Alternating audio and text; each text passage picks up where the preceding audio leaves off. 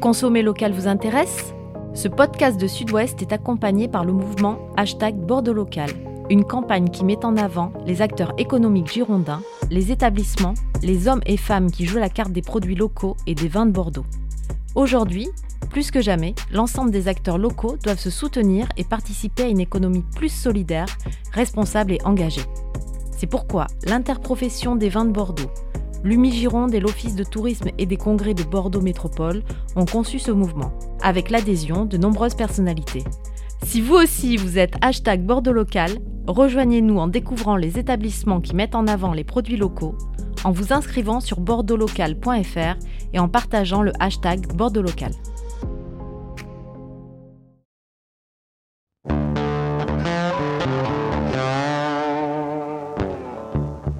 Le vin est tout à la fois un produit agricole, un bien de luxe, un produit manufacturé standardisé, un objet culturel et il est même devenu un support d'investissement coté en bourse.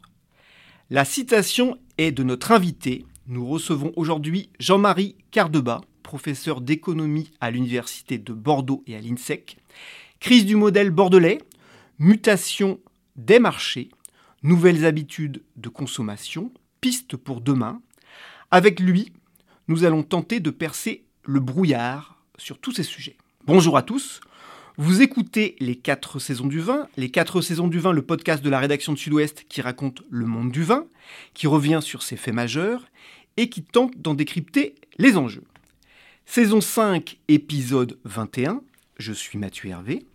Je suis avec César Compadre, responsable de la rubrique 20 à Sud-Ouest. Bonjour César. Bonjour Mathieu, bonjour à tous. Et bonjour Jean-Marie Cardeba. Bonjour. Nous vous recevons aujourd'hui pour une conversation en deux parties, l'une publiée cette semaine et une seconde partie publiée la semaine prochaine. Je vais très brièvement vous présenter, corriger, compléter si je me trompe. Vous êtes professeur d'économie vous enseignez à l'Université de Bordeaux et à l'INSEC, l'école de commerce et de management, et vous êtes l'auteur, entre autres publications, d'un ouvrage intitulé Économie du vin, publié à la maison d'édition La Découverte en 2017. Je le disais en introduction, on vous reçoit aujourd'hui avec plaisir pour avoir votre regard sur ce secteur en 2023, après une pandémie et au moment de grands bouleversements sociaux, sociétaux économique, climatique, tout un programme, si j'ose dire. Alors débutons avec une question très ouverte, le tableau. Quel tableau dressez-vous du monde du vin et du marché du vin en France en cette année 2023 Vaste question. Crois que c'est l'année de tous les dangers 2023 parce que on se rend compte que on a traversé déjà cinq années très difficiles sur le plan de la production avec des problématiques climatiques très fortes comme vous ne l'ignorez pas. On a eu le gel plusieurs années, la sécheresse, etc. Euh, l'année qui se profile risque d'être compliquée. On en voit déjà les prémices avec la sécheresse actuelle. Ça fait un mois qu'il n'a pas plu. Donc problématique de production et puis problématique de production aussi parce que euh, beaucoup parlent de surproduction. Alors je n'aime pas ce terme, je préfère parler de sous-vente plutôt que de surproduction. Euh, mais quoi qu'il en soit, il est bien évident que du côté des producteurs, une année très compliquée, très difficile s'engage. Alors une fois qu'on a dit ça, au final, on n'a pas dit grand-chose parce qu'on fait face à une variété de situations extrêmement importantes. On sait très bien que suivant les niveaux de gamme, les situations sont très différenciées. Et il va y avoir euh, vraisemblablement une, une année compliquée, surtout sur les entrées de gamme, un petit peu comme d'habitude, j'ai envie de dire, pour ces problèmes productifs, mais aussi pour les problèmes, les problématiques de demande et de mévente ou de sous-vente, comme je l'indiquais tout à l'heure, avec là encore euh, ces dernières années qui ont été extrêmement délicates, puisqu'on a traversé le Covid, on a traversé la guerre en Ukraine, là aussi, qui réduit euh, les perspectives de croissance. Euh, on parle de récession et on sait très bien que le vin est très marqué par les cycles macroéconomiques. Donc lorsque l'économie ne va pas bien, les ventes de vin se portent relativement mal aussi. encore une fois, sauf pour le très haut de gamme qui échappe à ces problématiques euh, de conjoncture économique. Donc année de tous les dangers, oui, certainement. Euh, année où le politique va être certainement très interpellé par la filière aussi, parce que l'arrachage, on l'a dit, mais vraisemblablement, si des complications climatiques arrivent de nouveau, la question de l'assurance va ressurgir avec beaucoup de force. Donc je m'attends à une année vraiment extrêmement difficile sur fond de euh, non pas peut-être pas de récession économiste si j'écoute mes collègues, mais en tout cas de stagnation qui fait qu'il ne faut pas s'attendre à un rebond massif des ventes qui sont déjà euh, très, euh, très clairement en baisse dans la grande distribution notamment, qui reste le vecteur principal de vente des vins français aujourd'hui. Alors on va parler tout à l'heure de, Cognac et de Bordeaux. je me tourne vers toi César. Une situation tendue que tu constates aussi sur le terrain Bien sûr, bien sûr, on se le dit depuis plusieurs semaines à ce micro, Mathieu. Il y a déjà eu deux manifestations à Bordeaux, chose rarissime quand même. On a vu des tracteurs euh, en ville euh, et puis euh, halte au suicide en viticulture également en ville, donc c'est quand même choquant. Une manifestation en décembre, une manifestation en janvier.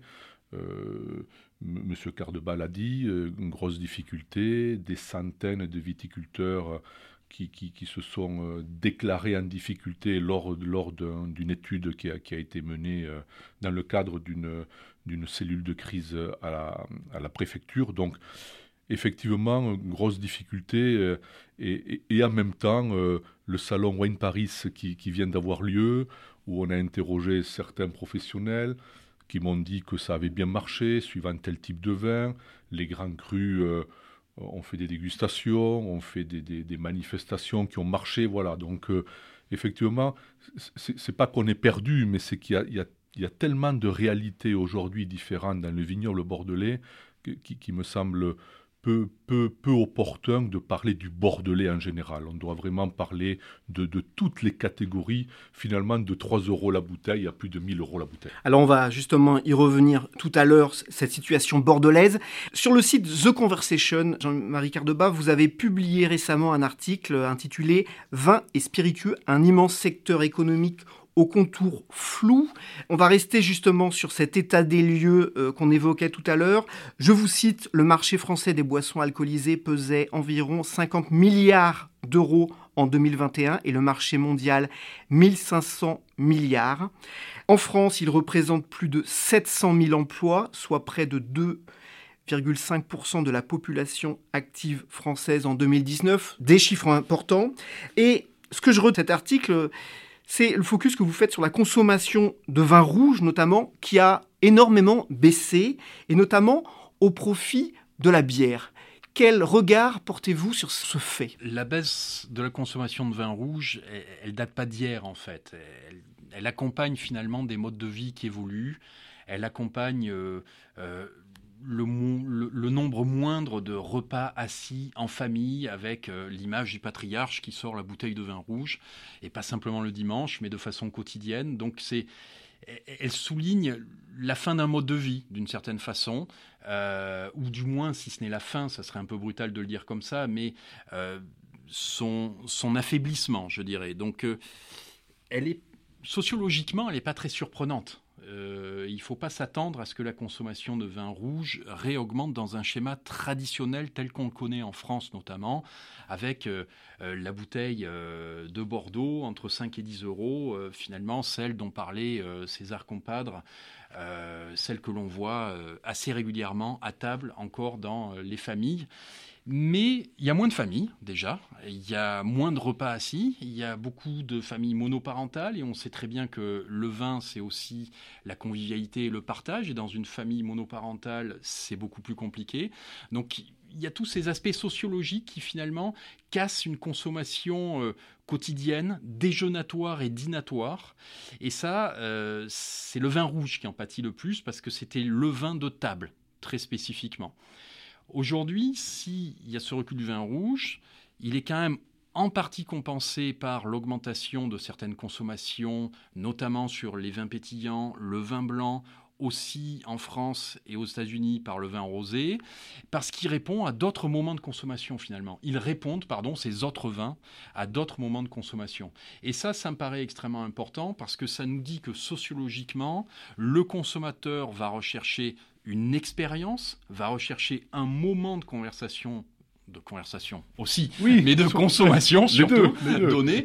Euh, donc il va rechercher cette expérience nouvelle et d'une certaine façon, euh, le vin accompagne cette sociologie. Donc il ne faut pas euh, forcément se lamenter sur la diminution de la consommation de vin rouge, il faut l'accompagner, il faut comprendre cette sociologie qui structure les consommations.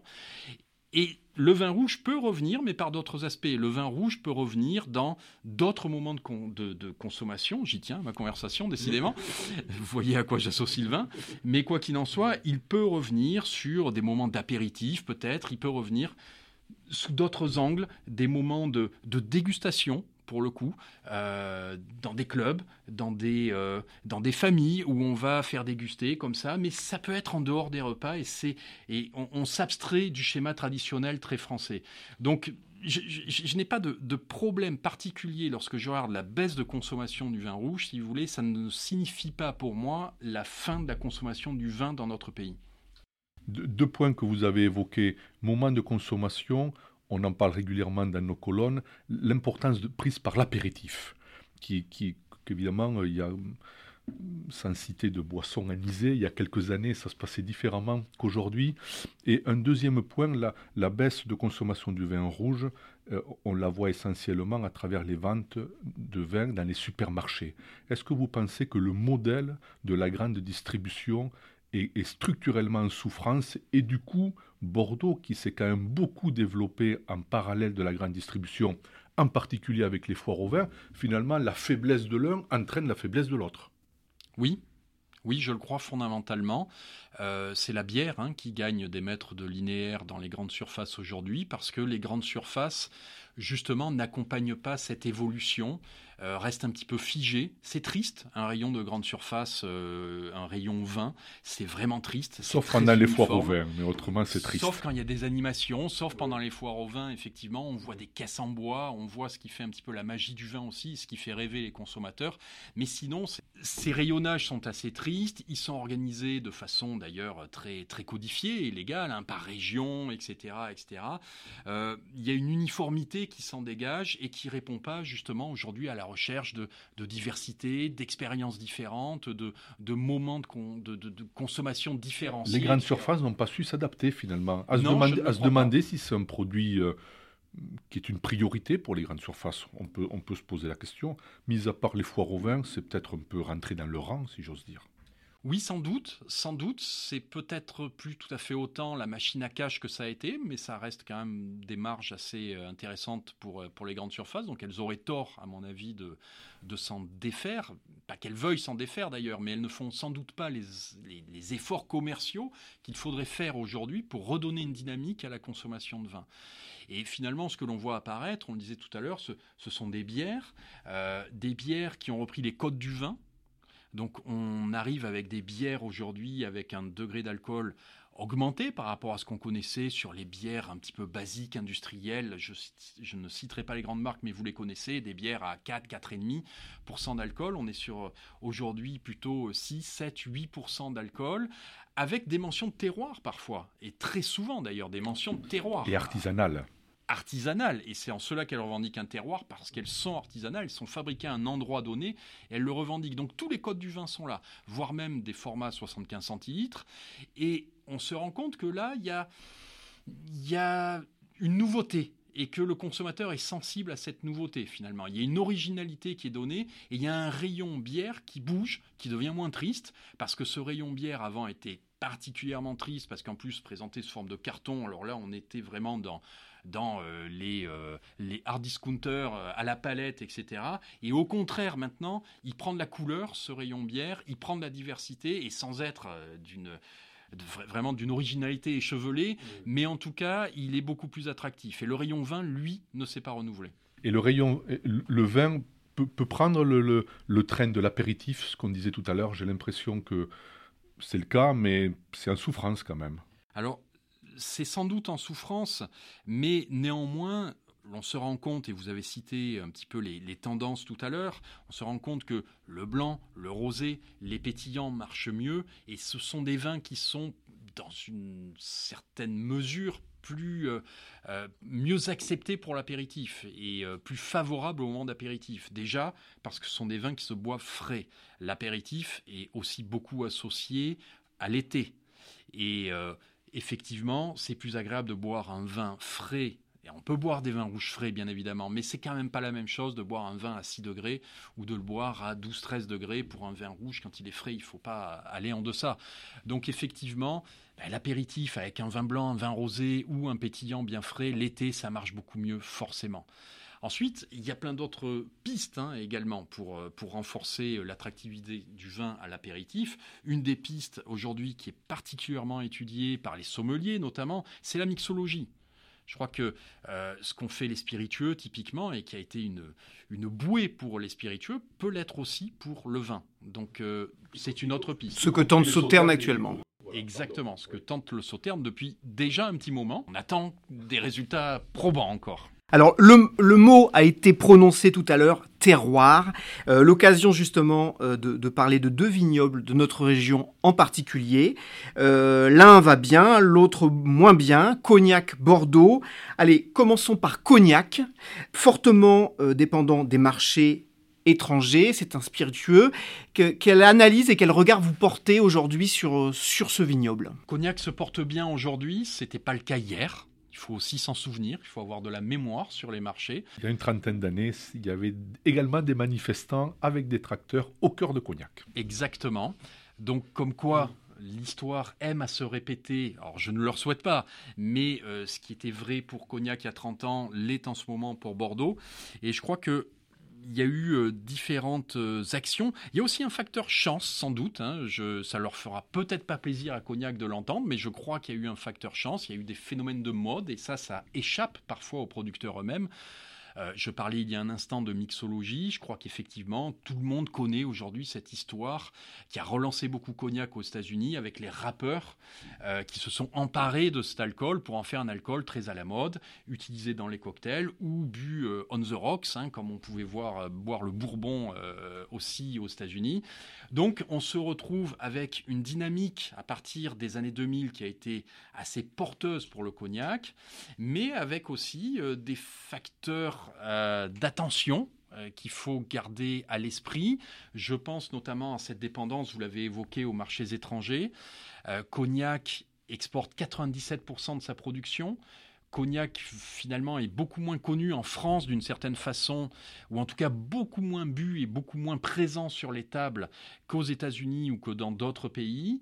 Et il est toujours assez dangereux d'être euh, extrêmement lié à un seul marché ou à une poignée de marchés. Euh, je me souviens avoir discuté avec des maisons de cognac il a après la crise des subprimes, je me souviens au début des années 2010, euh, et euh, des directeurs de, maisons de cognac me disaient très fièrement, et à juste titre, aujourd'hui, 60% de notre marché, c'est la Chine et la Russie.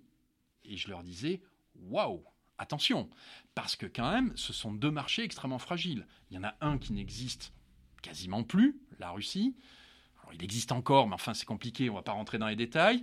Et l'autre, la Chine, qui est quand même sur la sellette, parce qu'on est en des temps de, guerre commerciale, disons-le clairement, et on ne sait pas quel va être le sort réservé aux alcools français, que ce soit le vin, les vins de Bordeaux, ou que ce soit les cognacs sur ce marché-là. Donc je dis, il y a des facteurs d'attention. Quand on dépend à 97% euh, des marchés étrangers, il faut être extrêmement attentifs au développement géopolitique et géoéconomique. Et ça, ça échappe au cognac. Ils n'ont pas la main là-dessus. Et un autre, élément très positif pour Cognac, c'est que trois, ou quatre multinationales euh, font l'essentiel des ventes, ce qu'on n'a pas, pas à Bordeaux. NC, Pernod Ricard et d'autres, euh, évidemment, ont des moyens considérables pour, pour exporter le cognac, qui, qui fait d'excellentes marges, bien plus que le vin. Alors parlons maintenant, parlons maintenant de Bordeaux. On va le faire en deux parties. La semaine prochaine, on, parlera de, quelques pistes pour sortir le secteur de la crise. Mais d'abord, faisons aussi un état des lieux, une crise qui touche d'ailleurs aussi le Languedoc. Mais à Bordeaux, on a entre 1500 et 2000 hectares de vignes abandonnées hein, dans le Bordelais. Comment vous, comment vous voyez euh, cette situation avec, on l'a dit tout à l'heure, des manifestations, des demandes d'arrachage? Vous, l'économiste du vin, en tout cas, il y a un problème d'offre et de demande. Il y a un problème d'offre et de demande. Je crois que le problème de l'offre, pour moi, le talon d'Achille de Bordeaux, c'est la très forte atomicité du secteur. Alors qu'est-ce qu'on entend par atomicité? On entend le fait qu'on a plusieurs milliers d'exploitations de très petite taille. Donc ce sont des exploitations qui n'ont pas la, surface financière, la capacité financière pour absorber les chocs économiques tels que le Covid, tels que la montée du prix des bouchons, de tout ce qu'on appelle les matières sèches, les bouteilles, les bouchons, les capsules, etc., qui n'ont pas la possibilité d'absorber les aléas climatiques, qui manquent de réserves. Et donc là aussi, en termes de législation sur les réserves, il y aurait sans doute beaucoup à faire. Sur l'assurance, il y aurait beaucoup à faire. Parce que ces exploitants, ces vignerons sont démunis aujourd'hui par manque, à la fois manque de vision stratégique, mais surtout manque de capacité stratégique, et notamment financière, mais aussi en termes de gestion des stocks, etc. Donc le problème d'offre, il est là, il est dans l'atomicité finalement. Euh, César Compadre parlait tout à l'heure d'ENSI, et voilà, c'est le groupe LVMH. Derrière, on le sait, il y a des moyens financiers considérables. NC pourrait essuyer peut-être, je vais dire, euh, une énormité peut-être, mais 10 ans de mauvaise récolte sans, sans, que ça, finalement, que sa stabilité financière soit entamée d'aucune façon. Ce qui est elle complètement... Fait, elle fait, LVMH fait des, des résultats un milliard d'euros, donc ils n'auraient aucun problème. LVMH n'a jamais autant performé en bourse et avec ses bénéfices que cette année. Donc euh, effectivement, c'est une réalité. À l'opposé du spectre, vous avez euh, le vigneron de l'entre-deux-mer qui euh, gère 6-8 hectares et qui n'a aucune capacité de financement particulière, qui vit parfois sous le salaire minimum et qui vit de, de débrouille. Donc là, c'est une réalité. Je crois que l'évolution, et j'en ai peur parce que ça enlève un certain charme aussi à ce secteur, mais l'évolution, c'est une concentration forte du secteur.